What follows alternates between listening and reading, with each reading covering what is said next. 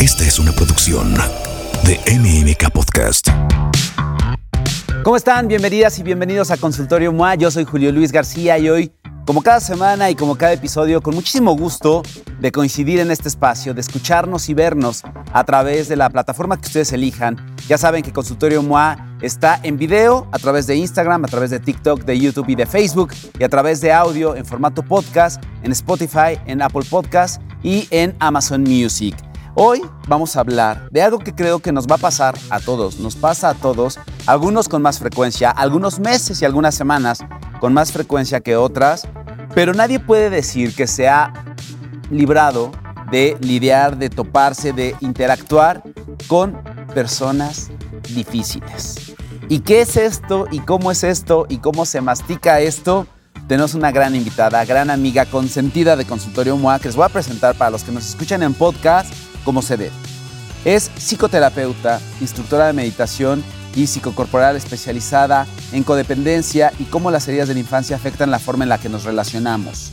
Cuenta con certificaciones en técnicas terapéuticas, meditación, exploración interna y sanación.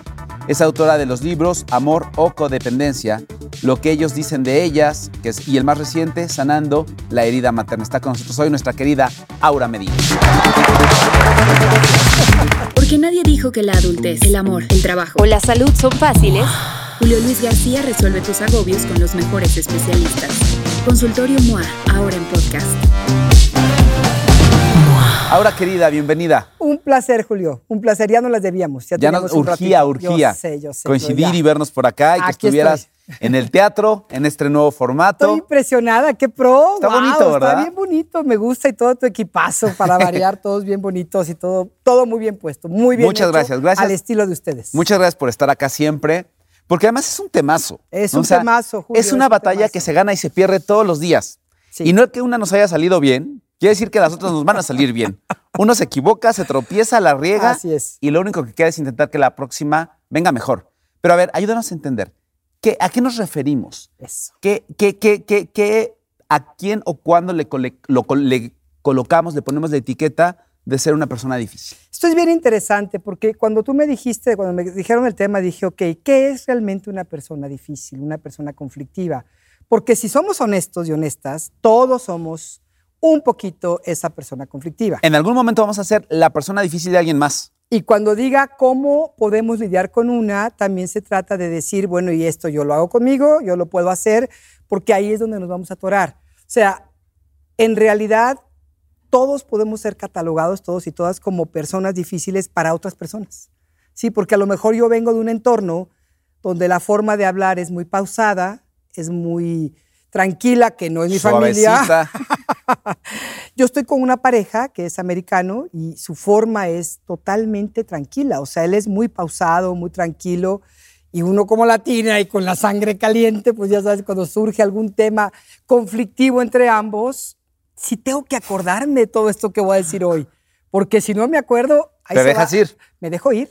Me dejo ir y cuando vengo a ver ya estoy, pero ahí arriba, no sé, trepada del tejado. Pero entonces, primera cosa que debemos aprender y primera cosa que debemos considerar en esta dinámica y considerar en esta, pues en esta ecuación. Sí.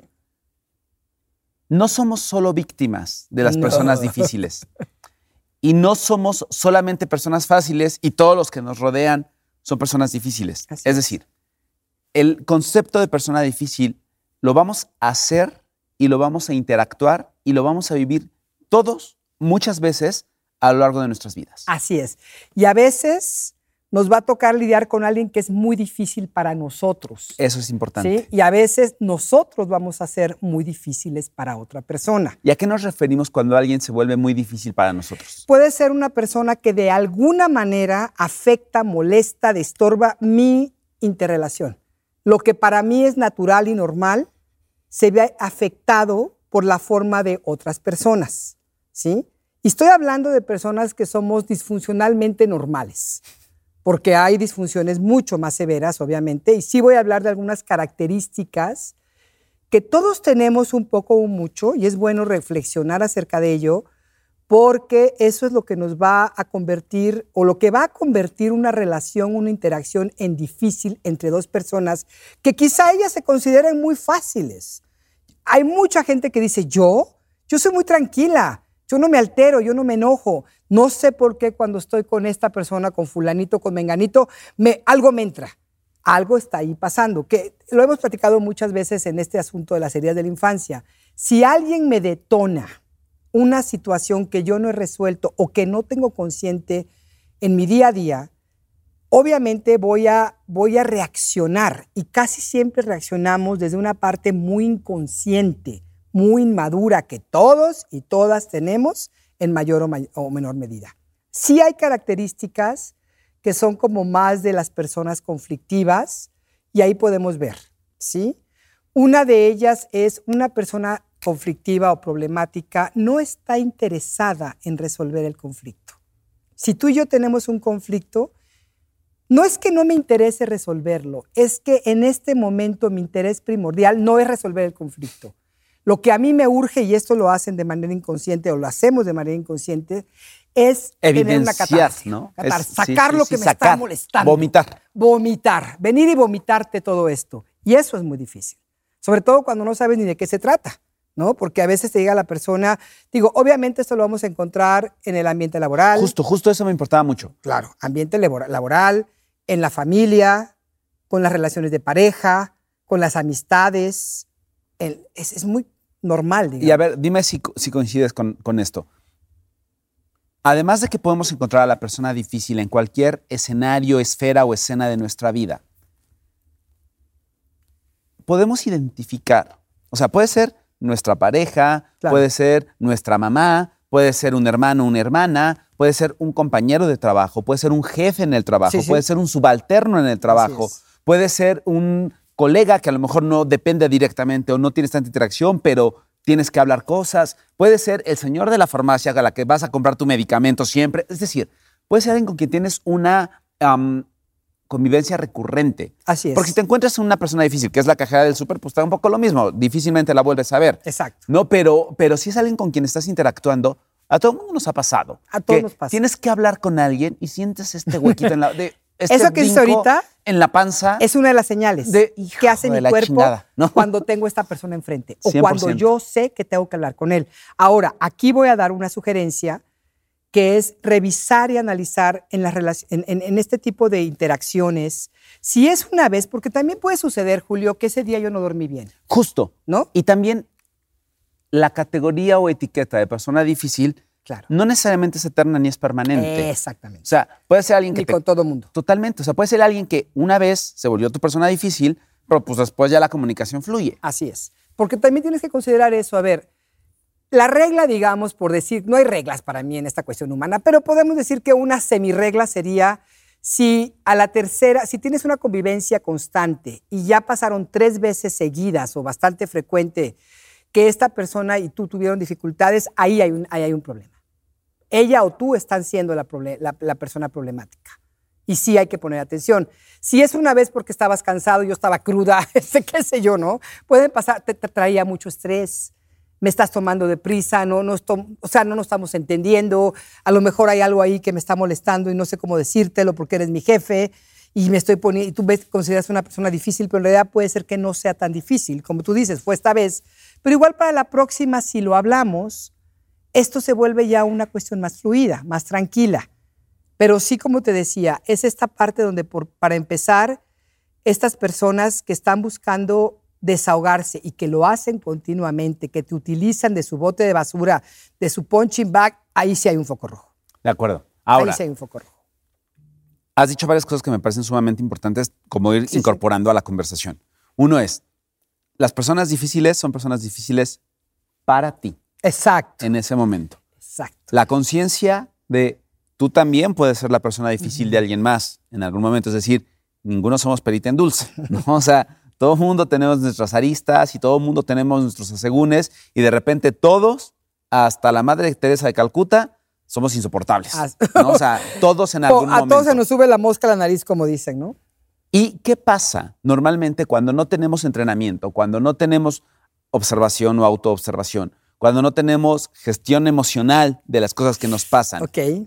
¿Qué pasa cuando nos enfrentamos a una persona difícil? Ok, eso precisamente voy a dar unos puntitos exactos qué es lo que tienes que hacer, pero quisiera nada más terminar como esta, esta descripción, digamos, A ver. que puedes decir, bueno, esta persona sí es difícil, porque sí las hay, ¿eh? Como decía un principio, personas que no están en este momento, y tú lo sientes, interesadas En en, resolver este conflicto. Lo que quiero es que me escuches pegarte de gritos. Personas que son emocionalmente inestables, Julio. ¿Sí?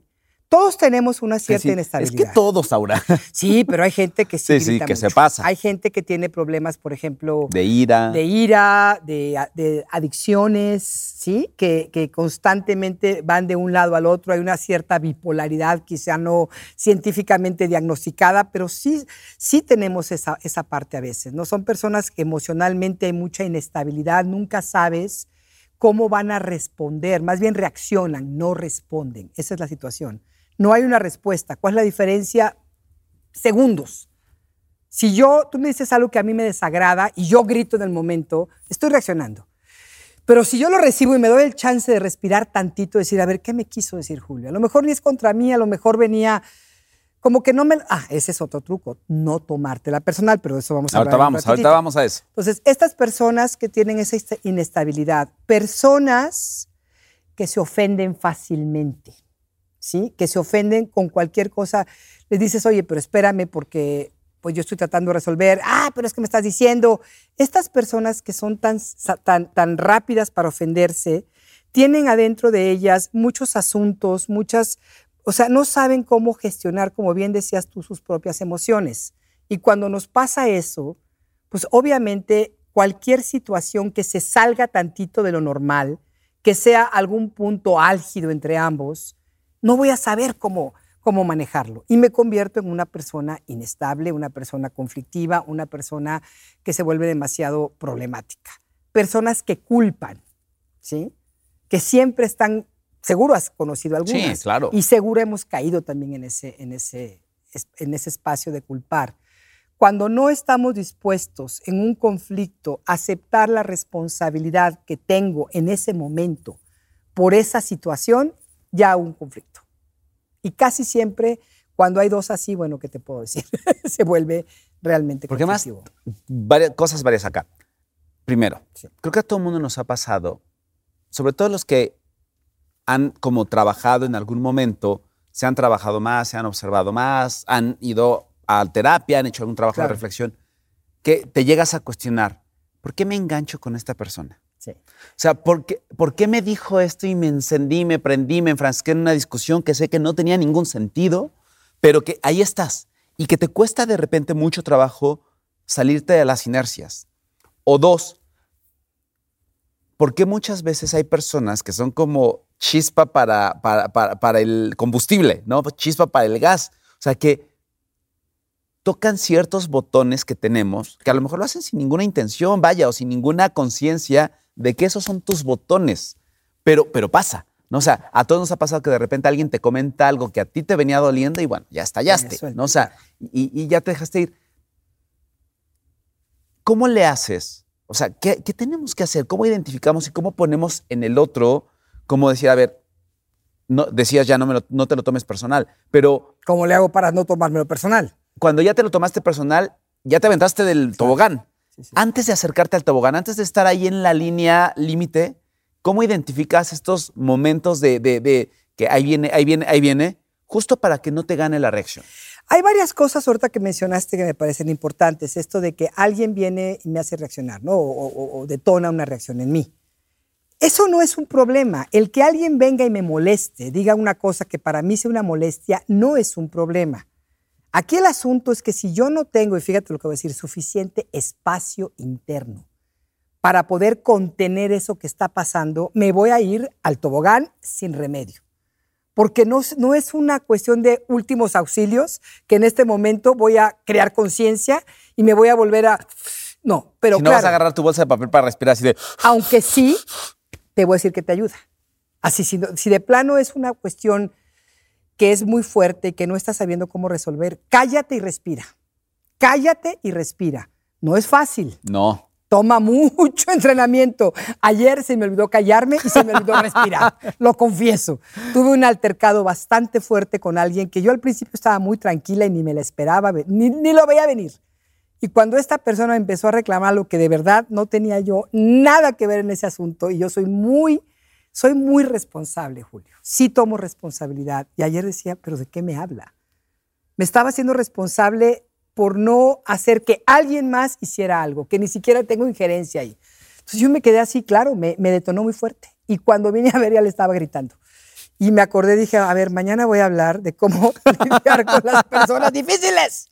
Ahora respira, porque sí había una, una partecita como que todavía quedaba un poquito de conciencia diciéndome, respira, Aura, respira, Aura. Ya finalmente pude ponerme a respirar, pero híjole, qué difícil fue, porque entre más cercana la persona, entre más importante el asunto, mientras más, porque si es una cuestión laboral, pues a lo mejor te molesta, pero si es alguien muy cercano a ti, ¿no? Un amigo muy cercano, una, tu pareja, un hijo, una hija, pues ya te duele más. Entre más significativa la relación, más fuertes las reacciones, porque tú tienes expectativas en la otra persona. Entonces, sí, algo que yo creo que hay que saber primero, determinar y tener muy claro cuando se puede, quiénes son esas personas que fácilmente me detonan reacciones. Y piénsenlo, piénsenlo todos los que están viendo y escuchando. Ya ahorita ya se me ocurrieron tres de, mi círculo cercano. ¿no? O sea, todo el mundo tenemos identificado quiénes son las personas que nos, que nos consumen demasiados recursos emocionales. Eso que acabas de decir es, es mágica. ¿Cómo sé que tengo una un, un, conflicto con alguien? Que estamos entrando en, en, este, en esta arena de personas conflictivas cuando después de la antes de la conversación lo que tú dijiste, me tenso toda. Sé que va a venir la persona y ¡uy, la suegra! ¿No? Por decir algo. lo típico. O cuando después de la conversación me siento agotada, tensa, como si hubiera venido un vampiro este, energético y me hubiera chupado hasta el último recurso. Así me siento.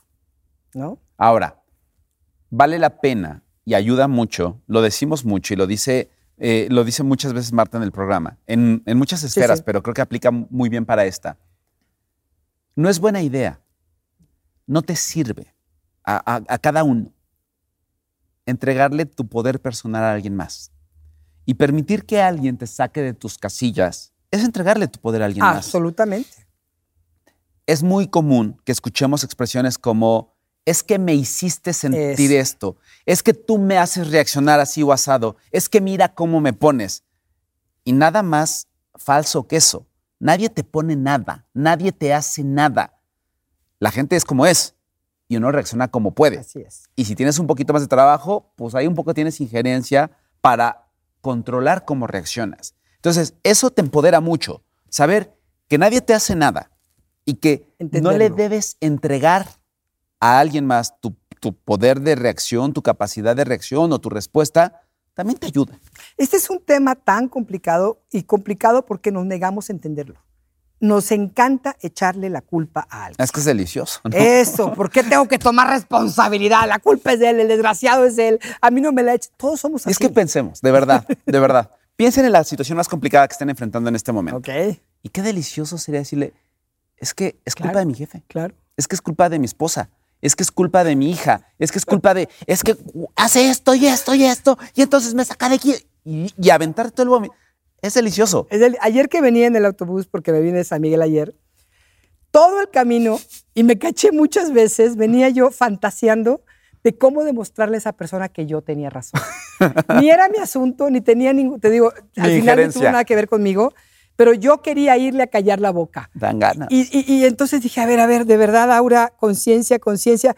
Lo que hice en ese momento fue distraerme. Dije, ¿sabes qué? Me voy a poner a ver una película, me voy a poner a leer el, tema que voy a desarrollar mañana y no podía, ¿eh? por un rato no pude. Sí, te quedas enganchado. Hasta que empecé a respirar un ratito y ya me fui tranquilizando, porque también es darte tiempo. Pero esto que decías de las personas que nos detonan, imagínate que nuestro campo emocional es como un campo de minas. Así, literalmente. Y todas esas pequeñas minas que están ahí, que no sabemos en dónde están, son situaciones que vivimos a través de nuestra vida, especialmente en la infancia, que se quedaron como un complejo alienígeno, por decir algo. ¿Qué quiero decir con esto? Una situación, a lo mejor papá gritaba mucho. A lo mejor cuando yo era niña tenía un padre que era muy agresivo con su voz. Cualquier parecido con la, con la realidad es pura coincidencia. Es mera pero- coincidencia. Pero, alguien que aunque fuera una buena persona, tenía esta voz que gritaba y que amedrentaba a los demás, ¿no? Entonces, a mí me queda como una minita, ahí está mi minita. Una persona que grite, a mí me saca de quicio, me pone mal. Puede ser otra vez, no sé, alguien que tuvo una mamá muy controladora, muy manipuladora, entonces se encuentra con una persona que es muy controladora, muy manipuladora, y ahí tiene otra minita. Y así podemos ir entendiendo nuestras propias minas. ¿Qué toma ser asertivo? Asertiva, conocerme a mí misma. Saber qué son esas situaciones y, y tipos de personajes, no tanto la persona, sino qué tipo de, de- de conductas detonan en mí ciertas reacciones adversas. Con quién me enojo, con quién me pongo. Todo esto es un trabajo que hay que hacer, porque el ser asertivos no es una cuestión que pongo el alcacerse en el vasito, empieza a burbujear y ya me lo tomo y ya estoy lista. Y ya sane para siempre. No, hay que chambearle. Y chambearle es conocerme a mí misma, saber de qué pie cogeo, dónde entra mi área problemática. Yo sé que esto no siempre es. Vamos, voy a hablar de algunos puntos que se hacen en el momento, cuando, ok, todo esto está muy bien, pero yo tengo que lidiar con alguien ahorita dentro de media hora. Pero esto me encanta. Digo, no sé si se puede hacer en un Sí. espacio fuera de un ejercicio terapéutico, pero un poco revisar nuestras propias heridas. Así es. Un poco saber, a ver, evidentemente, y lo hemos dicho también muchas veces, nuestras, nuestros primeros cuidadores son los que marcan muchas de nuestras reacciones Así es. a- en el futuro. ¿Qué es? Esto que decías, si papá o mamá fueron verbalmente muy fuertes o agresivos o hasta violentos, Para mí va a ser eso. sí. yo traeré un condicionamiento de cómo reacciono ante la gente que me grita. ¿no? O sea, primera, si tú venías de una familia donde todo el mundo gritaba y entonces te vuelves gritón, pues también condicionas Así y traes una respuesta, a lo mejor te sientes agredido e inmediatamente empiezas a gritar. O si tenías o vienes de una familia donde tu mamá se enojaba contigo y lo que hacía era ignorarte, también eso te marca. Claro, eso. Y entonces, eso. cuando alguien te ignora, te detona cosas. detona. Y de hecho, tú tienes este libro que es Sí. cómo curar la infancia, la, la herida Materna. materna. Sí, así es. O sea, primero tenemos que hacernos cargo Sí, de sí. nuestras heridas. Así primero es. tenemos que identificar muy bien qué es eso que te detona, que te está lastimando. Claro, por supuesto. Todos queremos ser asertivos, Julio. Todos queremos ser asertivas. Porque es bueno en el trabajo, es bueno en las relaciones, es bueno en todos lados. Pero ser asertivo implica precisamente tener la calma, tener ese espacio interno que cuando esa mina se detone en mí, yo no explote como la... No, ¡pah! sale todo. Porque entonces estoy reaccionando y las reacciones siempre nos llevan a conflictos, siempre. Una persona conflictiva es aquella que no sabe manejar sus respuestas, que reacciona constantemente y luego, claro, se siente mal ella, se siente mal otra persona y se crean las relaciones conflictivas. Cuando estás hablando de una cosa más, este, menos es, más esporádica, puede ser que no sea una relación conflictiva, pero sigue siendo algo molesto. Son personas con las que no te quieres sentar a platicar porque ya sabes que va a ser un problemón. Y a ver, si es un tema social y si es de una esfera como opcional u optativa para decir, ah, bueno, pues es mi amigo, mi amiga, que ya no me cae, ya no me llevo bien, vaya, pones distancia de por medio y ya. Claro. Pero si es tu jefe, Por si ejemplo. es un compañero del trabajo, es. si es un cliente, si Sí, es... que le digas al cliente, es que fíjese, tengo una herida de abandono terrible y me está matando y en este momento usted no me está haciendo caso y si no me acepta el contrato me voy a poner a llorar. Digo, igual le caes muy bien y lo firma, pero chances are, como dicen No, en pero igual le da repele, ¿no? que va a decir, esta está bien loca, ¿no? Porque sí, yo me acuerdo, yo trabajé muchos años en empresas y una en especial, una, una situación, el director de la empresa donde yo estaba, donde estuve muchos años, un hombre muy, muy, muy reactivo, muy emocional. Entonces, cuando algo lo molestaba, que es lo que te decía al principio, siempre vamos a encontrar situaciones que, que detonen nuestra- nuestras, nuestros malestares, nuestras situaciones internas no resueltas. Pero cuando tienes tú una parte, esa parte emocionalmente inmadura, no te das cuenta que el gritar, el ponerte como loco, por muy jefe que seas, no está bien. Porque no es una, no estás creando un buen ambiente de trabajo. Estamos, y puede ser en la familia, puede ser donde sea. Entonces yo me acuerdo que tenía una secretaria que duró con él toda la vida. Esa mujer lo amaba, pero lloraba terriblemente porque él le gritaba y ella se ponía a llorar. Y todos estábamos conscientes del drama. Todo el mundo ya oía el drama ya sabíamos que la secretaria iba a bajar en un ratito a llorar entre nosotros las mujeres o la íbamos a encontrar en el baño, llore llore. Todos los días, Julio. Todos los días. Entonces dices, esa era una relación muy conflictiva y de mucha codependencia porque nunca se separaron. Ella pudo haber dicho, el de recursos humanos le decía, ¿por qué no te cambio a otra área, con alguien más. No, ella quería ser la secretaria del director del mero mero, ¿no? Entonces, ahí es donde entran nuestras partes tan infantiles. Y si no nos damos cuenta de ellas, van a estar controlando nuestra vida. Que ese es el gran riesgo, ¿no? O sea, a ver, uno puede decidir y elegir no hacer nada. Uno puede decir, ah, bueno, pues yo me quedo reaccionando de a cómo puedo y de a cómo veo doy, ¿no? O sea, pero entonces te va a pasar que de lo más leve te vas a sentir muy incómodo Claro. con tus reacciones. ¿Cuántas veces no- no- nos ha pasado de, es que ¿por qué reacciona así? es que ¿por qué le dije esto o por qué no le dije nada? Es que ¿por qué sobre reaccioné o por qué no defendí lo que creo correcto? Claro, claro. Eso puede ser como la menor de las consecuencias, pero la mayor es que todo, todo tiene, todo sale. Todo lo que se acumula explota. Exacto. Todo lo que vas guardando en algún momento va a encontrar su forma de salir. Así es. Y de repente por eso vemos a gente que de la nada se baja del coche y se agarra a trancazos con el del microbús porque se le cerró. Así es. O de la nada vemos a la señora esta en el aeropuerto, que a todo mundo nos ha dado ganas de mentarle a la madre a la del mostrador de la aerolínea. Claro. Pero entonces por eso vemos a una mujer que se brinca el mostrador y se pone a romper este, monitores y teclados. O sea, vemos gente Las que ladies. explota. Claro, las ladies y los lords. Sí, sí, sí, sí. O sea, vemos a gente que explota. Es eso, el riesgo de no canalizar de manera funcional, correcta o trabajada tus emociones, es que un día te van a explotar. es que van a explotar y eso por eso decimos que el abusado se convierte en el abusador. Porque finalmente si yo estoy con mi jefe y no tengo otra más que aguantarme y no aprendo a manejar esa situación, de alguna manera tienes que saber manejarlo y vamos a platicar de eso un poquito también. Voy a dar puntos muy precisos para ello. Si no sé cómo manejarlo, me lo acumulo adentro. Porque obviamente mi jefe puede reaccionar y puede gritar. Yo no puedo hacer eso, porque él es mi jefe o ella es mi jefe, entonces yo me toca aguantar. ¿Qué pasa? Llego a mi casa, traigo todo ese enojo adentro, a la primera le aviento el chanclazo al chamaco. Que eso es lo, es lo que me parece más triste, Sí, ¿no? sí, sí. Es triste porque atenta contra algo que estás construyendo, Sí, que son sí. tus propios vínculos. Normalmente uno abusa de quien tiene mayor confianza. Así. Entonces, si estás frustrado, histérico y furioso en el trabajo y llegas a desquitarte con tu pareja, con, Con tus, hijos, ¿no? que es gente que está ahí, Claro, que te ama. y que te ama y que por tu amor o por el amor que siente por ti, pues va a tolerar hasta cierto punto ese maltrato injusto que estás cometiendo. Sí, la este pareja lo tolera, a lo mejor se enoja y se va. Pero tus hijos pequeños, por eso traemos las heridas que traemos, porque nuestros padres y nuestras madres seguramente no trabajaron esa parte y en muchas ocasiones nos Llegaron a desquitarse con bote nosotros. de basura. Entonces no está bien, no es correcto y eso es algo que nosotros tenemos que asumir. ¿Qué puedo hacer entonces para manejar a esta situación, estas personas que a mí me están causando conflicto? ¿No? ¿Y por dónde empezamos? Ah, bueno, vamos a Querida Aura, que ya nos surge, ya, ya quedó muy claro el panorama. Ya, yo creo que ya sabemos, quedaron ¿no? cómo identificamos a las Claro. personas difíciles para nosotros, ya quedó cómo empezamos a tomar un poco de poder o de conciencia o de trabajo personal para identificarlos y para saber dónde estamos. Ahora, ¿qué chingado se hace? Ahí vamos. Una cosa que yo creo que es importante es cuando nosotros estamos trabajando, nos debemos ser un poquito más conscientes. Esa es una obligación de la persona que es cada vez más consciente, 100%. se supone. Entonces, sí entender una cosa, y entender no quiere decir que voy, a, que voy a permitir. Entender que la persona que es conflictiva está actuando casi siempre desde el miedo y desde la vergüenza.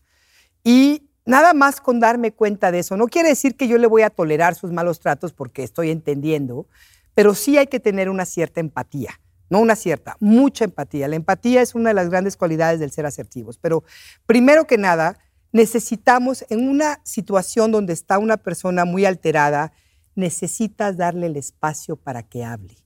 Esto casi no se da, sobre todo en las familias, en las parejas, nos arrebatamos la palabra. Todos queremos decir lo que sentimos, lo que queremos, lo que venimos a decir, no dejamos que el otro hable y obviamente eso se va convirtiendo cada vez más en un conflicto.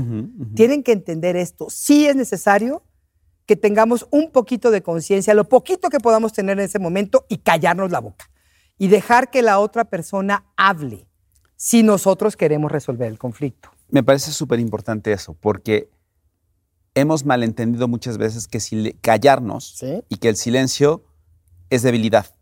Y entonces, cuando estamos en medio de un conflicto, lo menos que queremos es vernos débiles. Al contrario, Ese es el asunto. queremos hacer como, como una demostración de fortaleza y una demostración de recursos para esta batalla. ¿no? Y entonces de ahí no va a salir nada bueno, ¿no? Entonces, quien tiene mayor trabajo personal, tiene sí mayor responsabilidad. Sí, sí, claro. Y entonces, callarte la boca, guardar silencio y escuchar Exacto. no es debilidad. No, no es debilidad. Y le vas a dar un espacio a la otra persona para que diga lo que tiene que decir. Esto no implica que vas a permitir que te ofendan y que tú puedes decir en cualquier momento, permíteme, eso no está bien. No así, porque de eso se trata y también veremos que parte del, del proceso es poner el límite adecuado. Pero necesitan uno de los dos dejar hablar al otro y aprender a escuchar. Dirán las abuelas, en alguien debe caber la En prudencia. alguien debe caer la prudencia. Mira, alguna vez cuando yo estaba, mucho, hace muchos años que, que- que estaba yo lidiando con una niña adolescente, con mi hija, y con mi niña adolescente interna, tenía yo muchos conflictos, porque efectivamente cuando ella me quería decir algo, yo tenía esta educación de madre impositiva. Mi madre nunca nos dejaba hablar, nunca nos escuchaba. Ella llegaba y decía, se callan porque soy su madre, y me vale madres. ¿no? Entonces, en ese sentido era, pues es lo que yo aprendí y cuando yo me volví madre, desgraciadamente tomé esta misma forma de educación, que luego me di cuenta que era de las más disfuncionales. Pero un hermano mío mayor, que es, muy, es un hombre muy sabio y en el que sí cabe la, la, la, prudencia, me decía, a ver, Aura, imagínate que tienes un vaso lleno de agua. Esa eres tú. Estás llena de emociones. Llega otro vaso lleno de agua, que es tu hija. Las dos están llenas de emociones. Tú quieres echar tu agua en ella y ella la quiere echar en ti. No hay forma, porque se va a desbordar todo. Y ese desborde es el conflicto. Entonces, tú como adulta, la persona más consciente, tiene que haber una, y si no, por favor, vuélvanse conscientes, para eso están escuchando eso. Para eso Julio hace todo este esfuerzo para que tengan un poquito de más conciencia, y Marta también. Entonces, en ese sentido, alguien tiene que aprender a vaciarse. ¿Cómo me vacío? Observándonos, respirando profundamente. Yo no sé si te has dado cuenta que hay momentos en la vida en los que no estamos respirando. Muchos. No, se nos cierra la respiración y es el momento del ataque. El cuerpo está listo para atacar. Se contrae y quiere atacar. Esto estamos dejando que la otra persona hable, pero mi lenguaje corporal es todo tenso, todo cerrado y nada más estoy esperando que me des tantito espacio para yo meterme. No te estoy escuchando.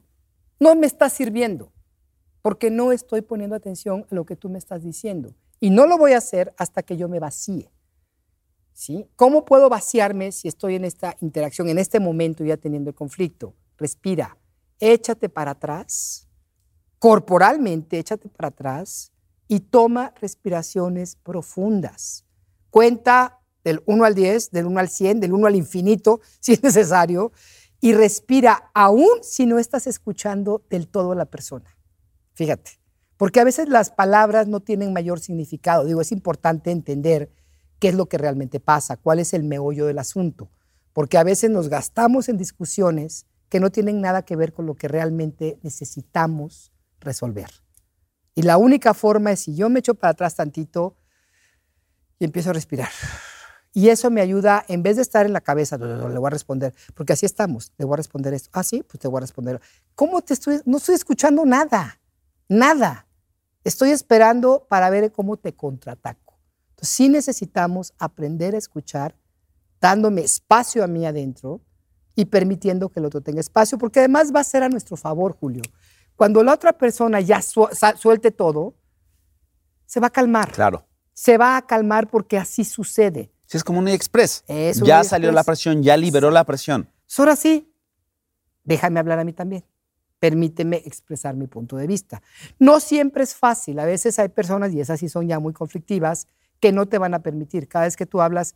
Pero sí tiene que haber como un contrato de decir, a ver, no te voy a dejar que tú hables y te voy a escuchar. No voy a pretender estar escuchando. Te voy a escuchar. Y tú me vas a escuchar después a mí. Y tratemos de encontrar un punto de, en común. A las personas conflictivas también les puedes preguntar, por ejemplo, bueno, ¿cuál es entonces la forma en que tú quieres resolverlo? ¿Qué se te ocurre a ti? Porque eso es también establecer un poco límite, ¿no? Eh, y darte un poco de, darte un respeto, porque sí tenemos que hacerlo con mucho respeto. La empatía y el respeto son esenciales. Si yo no puedo hacer esto, necesito irme a terapia.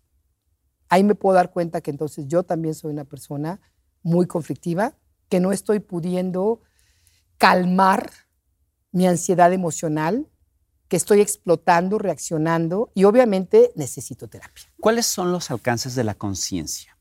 ¿A qué me Mm. refiero? Uh, Una parte de la relación, una, una de las personas en, el- en- en la discusión o en el escenario complejo o difícil puede tener mucho trabajo y mucha conciencia. claro, claro. Y puede decir, a ver, esto me está alterando, es esto y esto y esto, quiero arreglarlo, quiero hablarlo, pero la otra persona está completamente cerrada. Y entonces, o ignora, o hay monosílabos en las respuestas, o hay, es que tú también esto, es que tú también lo otro. Los alcances, la conciencia tiene un alcance. Tiene un alcance. Y la conciencia de una persona no puede suplir la No. carencia de la otra. No. ¿Cómo la identificas y hasta dónde llegas? Esto sucede mucho los padres con los adolescentes. La adolescencia es una etapa donde no quieres escuchar nada. Estás harto y harta de escuchar a tus padres. Y estamos saturados. En la adolescencia estamos saturados. Entonces, también sí tenemos que entender cuando la otra persona no está abierta a escucharnos y dejar de insistir en que nos escuche, Julio. Porque más se cierra, más se va a cerrar. es- imagínatelo como un asunto energético. Si tú estás cerrado y yo te quiero empujar a fuerza, te quiero meter ciertas cosas de, de opiniones, de creencias, quiero que te abras, entre más intente yo hacer esto, tú te vas a cerrar más. Es una cuestión hasta animal. Si yo me retiro tantito, si yo me retiro tantito y me relajo, te invito a que tú compartas. Es como lidiar con un gato. Intenta hacer que un gato venga contigo. Un perro sí. Sí, luego, al gato oblígalo. A Al ver gato cómo oblígalo. te va. yo, tenía, yo tuve dos gatas por 15 años, eran mi amor, pero jamás iban a dejar agarrar hasta que ellas querían. Era lo que ellas querían. Entonces, si yo quería en un momento dado que ellas vinieran a mí y las empezaba, las llamaba o las quería agarrar, se enojaban y se iban. Pero si yo me sentaba relajadamente, venían conmigo solitas. Entonces, ¿quieres hacer un truco? Aprende a hacer eso, ¿no? Estás con un adolescente, con una persona conflictiva, relájate, silénciate, deja que la otra persona se abra y muestra respeto, porque sí se siente un nivel energético cuando nada más es una protección, una manipulación o, un, o una estrategia de control. Me voy a callar para ver, A qué, ver me qué dices. No, tienes que trabajar en eso, pero sí se puede hacer. Y ahí es donde sí entra la conciencia, el observador, el estar presente conmigo. No tengo que ser una gran meditadora para poder observarme, para poder darme cuenta, porque ese es otro de los, de los puntos importantes, observarme a mí. Si yo estoy hablando con una persona conflictiva, ¿qué está pasando Sí, ¿Qué conmigo? me pasa? ¿Qué me está sucediendo adentro? ¿Cómo me estoy alterando? Y esto implica estar presente conmigo, que es una práctica que casi nunca hacemos. Estamos tan ocupados, tan ocupadas en tantas cosas, tan en la mente. Todo esto funciona en el cuerpo, no en la mente. Antes de que nos des como la lista de antídotos que podemos tener y de las cosas que podemos practicar para... A ver, les tengo una buena y una mala. La mala es que va a pasar. Y va a sí, pasar, va a pasar, por supuesto que no va a pasar. una, no dos, va a pasar muchas veces a lo largo de la vida. Sí, sí. Porque a menos de que uno se vaya a vivir a la montaña en medio del bosque y no vea a nadie nunca, No, vas a estar siempre ahí, claro. y además con uno mismo uno se pelea, o sea, va- va- vas a tener momentos de, de- de- de fricción con gente que te resulte conflictiva en cierto momento. Esa es la mala. La buena es que siempre la que sigue es una oportunidad de hacerlo mejor. Claro. Siempre el conflicto que viene es tu posibilidad, tu examen, tu práctica para hacerlo un poquito mejor. Entonces, píntanos el mejor escenario. ¿Qué puede pasar cuando alguien le invierte, decide, se mete, se hace su ejercicio de Mm. conciencia? ¿Qué es lo mejor que puede pasar en una conversación con una persona difícil o una persona que nos resulta difícil?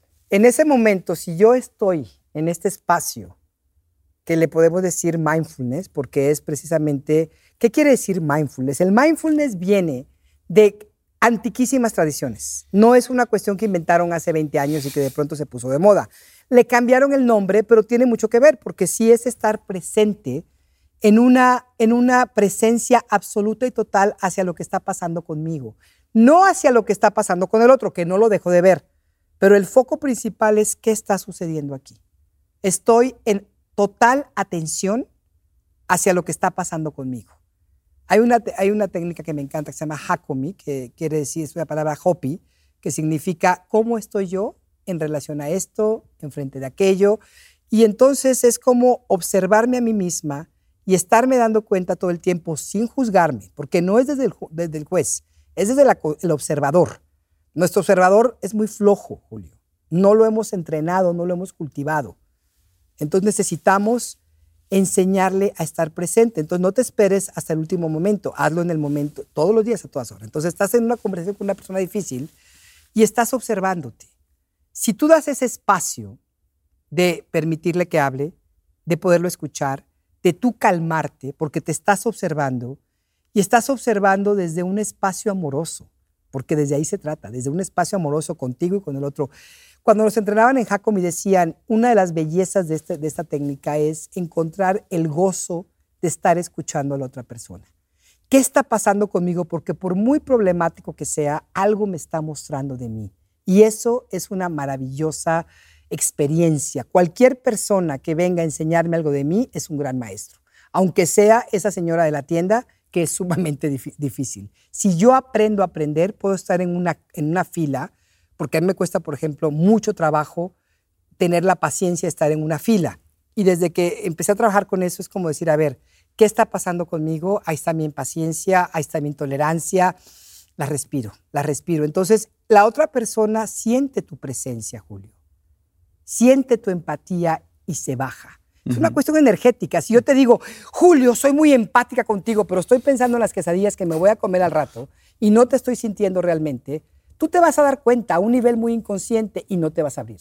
La confianza y la relación sana se da a un nivel de inconsciencia también, a un nivel energético donde algo Mucho más allá de lo que dices. Mucho más allá de tus palabras. Las palabras a veces no tienen nada que ver o sea, son palabras, qué bonito que las digas, pero si tus actos no son congruentes, si tu, si tu cuestión corporal, si tú no estás aquí, si no hay esa empatía, yo lo voy a sentir y me voy a cerrar. Entonces, cuando tú estás en esa, en esa, en esa presencia absoluta con la otra persona, en esa presencia amorosa, total contigo y con la otra persona, la otra persona se siente escuchada. Tú sabes lo mucho que necesitamos todos ser escuchados, ser vistos, ser vistas. Y ser validados. Es delicioso. De, delicioso. de hecho, es creo de los mayores actos de amor que alguien puede tener con alguien más. Y lo que más falta nos hace. Decir, a ver, Aura, estoy escuchando que te sientes así y asado y que necesitas esto. O sea, qué delicia. Qué bonito, alguien me está escuchando. ¿Te acuerdas de Avatar? Sí, sí. ¿Cómo se saludaban? Sí, te veo, te no sé qué. You, te veo. y esas palabras son poderosísimas, Julio. Entonces, el poderte decir a ti, no, no decir, el poderte demostrar que te veo, que te escucho y que tengo empatía. Empatía no quiere decir que voy a hacer lo que tú quieras. No quiere decir que me voy a meter en tu marasmo y voy a ahogarme junto contigo. No lo voy a resolver que te voy a rescatar. Exacto, no es que te voy a rescatar. Empatía es que estoy permitiéndome sentir lo que tú estás sintiendo. pero no me está afectando. Y a veces está bien compartir eso. Muy bien. A veces está bien, no encontrar una solución inmediata y reconocer que la persona con la que estás, reitero, independientemente del vínculo, laboral, profesional, amoroso, familiar, el que sea que sea, decir, a ver, entiendo que estás frustrada, frustrado, entiendo que estás enojada, enojado, y aquí estoy. Así es. Y aquí estoy contigo y aquí estoy para ti. Eso cambia por completo el panorama. Absolutamente. Me estás dando espacio, algo que a lo mejor no tuve de niña, de poder expresar ese dolor. Y cuando alguien me lo da, puede ser que en ese momento me caiga el 20. Hasta la gente más inconsciente le pasa esto. De repente se dan cuenta que están actuando como niños. Y dicen, ay caray, esta persona está aquí para mí. No siempre. Ni tampoco podemos hacerlo para que el otro haga eso, porque ahí cuidado las técnicas, cuando son utilizadas para manipular y controlar, ya no son entonces de sí, ya pierde todo. Ahí pierde todo. Entonces tenemos que tener mucho cuidado porque no falta la gente que va a los talleres y luego va a su casa y utiliza todo eso, pero como manipulación. ¿Sí? Entonces, aguas. Es que tú, es que a mí me dije, no, sé, lo que sea, pero no está bien eso. Ahora, ¿qué hacemos? Entonces, ¿cómo detenemos el piloto automático? ¿Cómo detenemos estos condicionamientos de vida de ante una persona con la que me siento que me ataca, me defiendo, ante alguien que me está reclamando algo, pienso cómo contestarle. ¿Cómo detenemos esta inercia? Si hay una situación entre ambos que hay que resolver, pues tienes que escucharlo. Tienes que escucharlo, tienes que darle espacio para que hable, para que entienda realmente, porque casi nunca nos damos cuenta de lo que realmente está pasando. Es que es una persona problemática, pero no estoy entendiendo qué es lo que pasó, por qué se detonó conmigo. Y puede ser que sea algo que sí tengo yo algo que hacer. A lo mejor no. A lo mejor estamos trabajando juntos y resulta que yo tomo su lápiz, lo uso y se me olvida ponerlo en su lugar y esa persona nunca se atreve a decirme nada pues porque quiere ser una buena compañera, porque ya sabes cómo somos a veces, demasiado complacientes. O nos da miedo o nos da pena decir algo. Entonces, no lo digo, pero se, le va acumulando. Llega un punto en que empieza a echarme esas miradas de odio, en que llego y digo algo y no me saluda y yo no sé qué está pasando. Y le pregunto y ella me dice, no, nada, porque no se atreve a decirme. ¿Sí? Y ahí hay un conflicto. Y a lo mejor si yo trato de, de decirlo, no me voy a dar cuenta. Entonces tengo que estar muy consciente también que yo, cómo yo invado a veces, o cómo, qué fue lo que pasó y preguntarle, oye, ¿hay algo, está pasando algo? Y estar dispuesto a escucharla, porque si me lo va a decir y yo voy a empezar a justificarme, entonces aquí sí aplica lo que tú decías. Claro, me doy cuenta que estoy haciendo esto y que a ti te molestó mucho. La otra persona le baja en automático, Julio, porque ya no me siento, o sea, ya me di cuenta que me están entendiendo. Y eso es todo lo que yo necesito, la mayoría de las personas. Entonces, esa empatía, ese respeto, esa calma que yo voy a ir cultivando dentro de mí, esa presencia, eso es lo que va a ayudar a que esa, esa situación se empiece a bajar. Ahora, hay veces que no. Y con esto quiero, quiero que cerremos. Sí. Decía al principio, es una batalla que se gana y se pierde todos los días. Todos los días por muy entrenado que estés, por muy trabajado que estés, se te va a salir sí, control. Sí, claro. O sea, pero reitero, la próxima siempre es tu oportunidad de hacerlo mejor. ¿Cómo vamos incorporando estos aprendizajes? ¿Cómo vamos incorporando estas experiencias de observación, de respiración, de autocontrol para no dejarnos ir en automático. Es bueno hacer un ejercicio, inclusive escribirlo, después de una experiencia donde yo sienta que se me fue la onda, que no pude con eso, es decir, a ver, ¿qué fue? ¿Qué fue lo que pasó? Busca, y lo pueden hacer en cualquier momento. Busca la última, la, última situación que fue la que te detonó, ¿no? ¿Qué fue lo que pasó? ¿Qué te dijo esa persona? ¿Qué hizo que te detonó tanto? ¿Cómo reaccionaste tú? Y escríbelo, escríbelo, ponlo en papel qué hice, qué dije, qué, cómo actué, cómo estaba. Acuérdate la mayoría de los detalles. Ok, eso que yo hice, cómo detonó a la otra persona, cuál fue el resultado, y lo escribes también. ¿Qué podría ser la próxima vez para que esto resultara de una manera pues, más positiva para ambos? Y también escríbelo. ¿No? Y eso te va a ayudar a ir despertando este observador.